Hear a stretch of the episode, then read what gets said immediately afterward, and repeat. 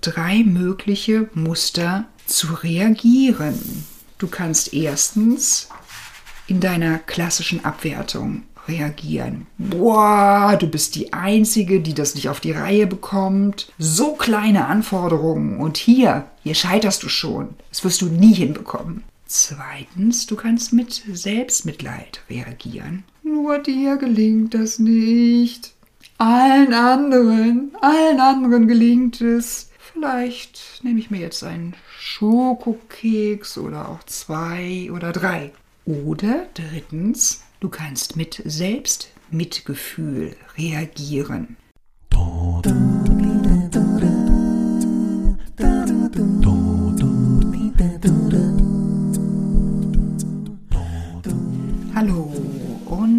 Herzlich willkommen zu einer neuen Folge vom Podcast Mental Up Your Life mit deinem Host Claudia Winkel.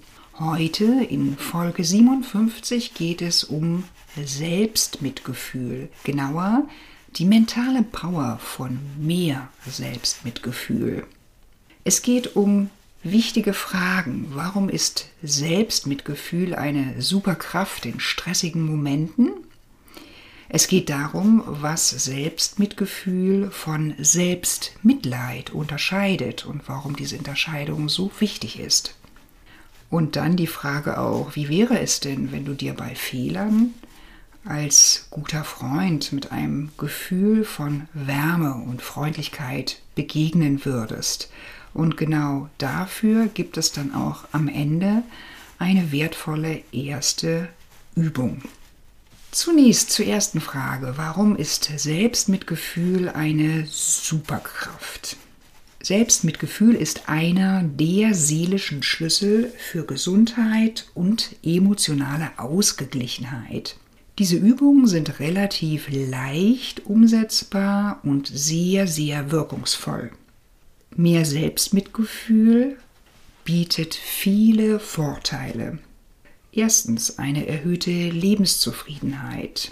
Dein Stresslevel geht nachweislich nach unten, Grübelschleifen, Ängste und Sorgen werden deutlich weniger. Du nimmst Abschied von Perfektionismus und möglicherweise auch dem Druck, besser sein zu müssen. Du gehst entspannter und gelassener durch dein Leben. Zweitens, dein eigenes Potenzialleben, Selbstzweifel wie ich bin nicht gut genug, ich bin nicht erfolgreich genug, ich bin nicht schön genug und weitere innere Kritiker kannst du an dieser Stelle entmachten. Drittens, Zuversicht und Selbstvertrauen können wachsen. Du bewertest Misserfolge neu und bist in der Lage, deine Ziele mit Ausdauer weiter zu verfolgen. Deine Motivation steigt. Und der letzte Punkt Nummer vier, deine mentale Power Selbstmitgefühl unterstützt Glücksgefühle, Lebensfreude und Optimismus.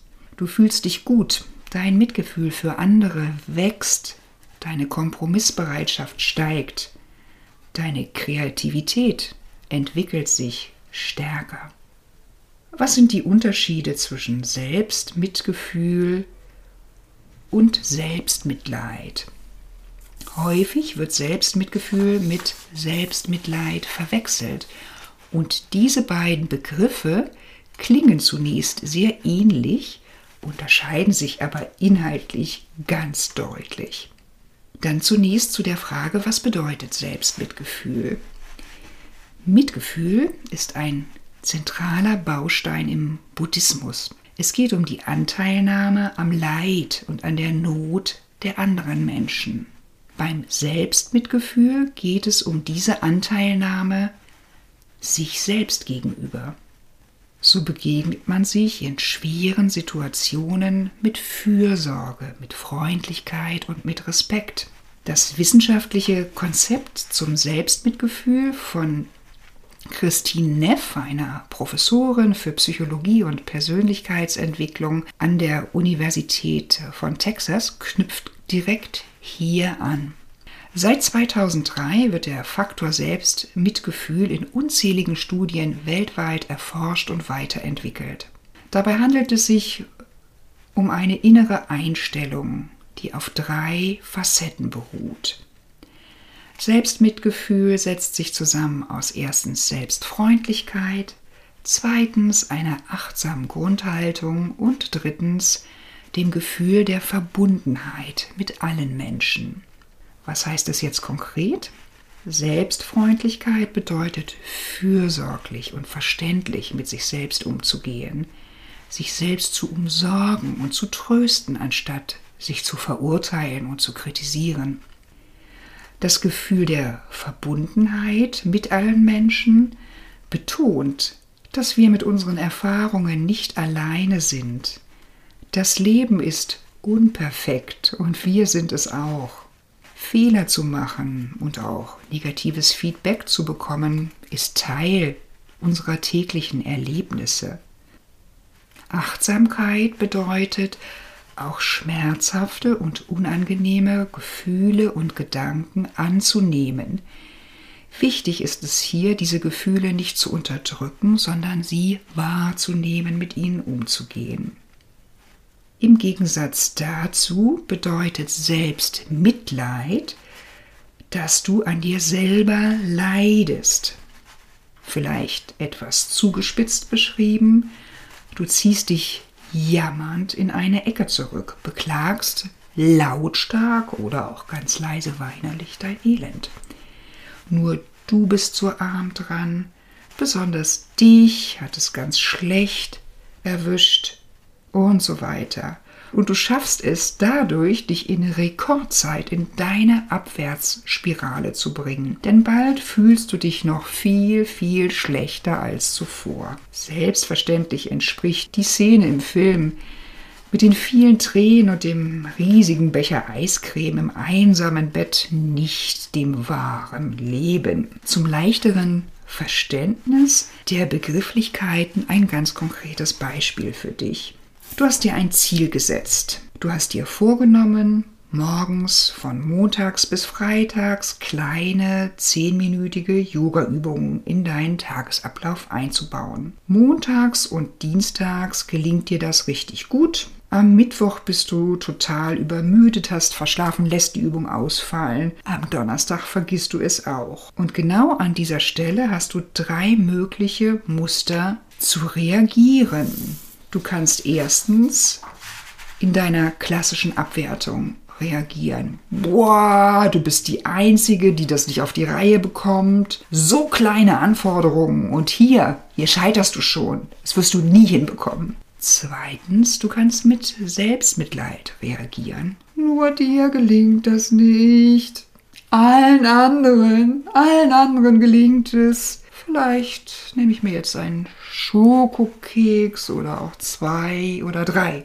Oder drittens, du kannst mit Selbstmitgefühl reagieren. Das wäre dann in etwa so, na gut, das ist wirklich noch nicht so gut gelaufen, meine erste Woche. Die Herausforderung ist auch ziemlich groß. Ich habe vor fünf Jahren zuletzt mal was ganz Neues, Sportliches ausprobiert. Immerhin, es ist ein Anfang gemacht. Und ich weiß aus meiner Erfahrung, Rückschläge sind ganz normal in der ersten Zeit. Ich werde das schon schaffen. Schließlich habe ich auch, und dann wählst du hier ein Erfolgserlebnis, was dir gut gelungen ist und was eine Herausforderung war. Schließlich habe ich auch Pünktchen, Pünktchen gelernt. Und in der Folge heißt das bei diesen drei Möglichkeiten, Klassische Abwertung, wertest du dich hier weiterhin ab, dann hast du den Garantieschein für viel weitere schlechte Laune und sinkende Motivation. Bang. Du legst den Fokus auf Selbstmitleid.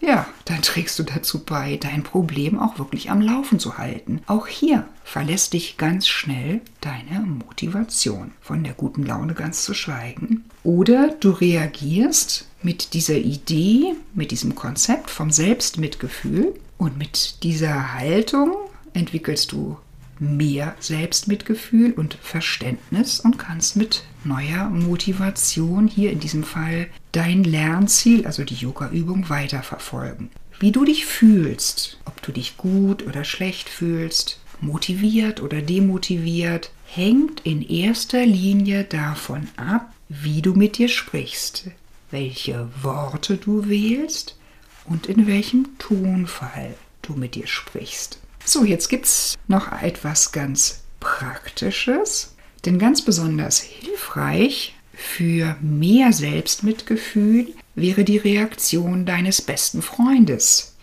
Wie würde dein bester Freund, deine beste Freundin in dieser Situation reagieren? Und dazu gibt es eine Übung, die nennt sich einen mitfühlenden Brief schreiben. Für diesen mitfühlenden Brief kannst du eine aktuelle Herausforderung, eine Verhaltensweise überlegen, die du gerade ändern möchtest. Etwas, das dir schon häufiger Stress oder auch Kummer bereitet hat. Und hier ist es ganz wichtig, zum Einstieg legst du die Messlatte immer, in diesem Fall wirklich ein immer, ganz niedrig. Leicht bis maximal mittelschwer. Dann wechselst du die Perspektive. Du hast das Problem ausgewählt, die Herausforderung hast du vor Augen und betrachtest dich jetzt mit den Augen deines allerbesten Freundes bzw. deiner allerbesten Freundin. Das ist eine sehr zugewandte Betrachtung mit sehr viel Mitgefühl, mit Herz und ganz viel Freundlichkeit. Und das ist der oder die, der dich richtig gut kennt, mit allen Stärken und Schwächen und dich genauso schätzt, so wie du bist. Eben im Gesamtpaket. Was würde dieser Mensch wohl sagen angesichts dieser besonderen Herausforderung? Mit welchen Worten würde er dich unterstützen, für dich da sein? Nimm dir etwas Zeit und schreibe alles auf, was dir dazu einfällt. Sammle wertschätzende, hilfreiche und tröstende Worte. Alles das, was von Herzen kommt. Dann legst du diesen mitfühlenden Brief zur Seite und ein bis zwei Wochen später etwa liest du ihn erneut und spürst und lässt das auf dich wirken, dieses Mitgefühl, die Verbundenheit, so viel Trost und Akzeptanz deiner Person. So, jetzt wünsche ich dir ganz viel Spaß beim Ausprobieren. Mach's gut. Ich freue mich immer über Feedback-Fragen, deine Fragen, die dich aktuell beschäftigen, welche Gefühle bei dir im Mittelpunkt sind und wünsche dir zwei sehr gute Wochen. Mach's gut, bis bald. Ciao, Claudia.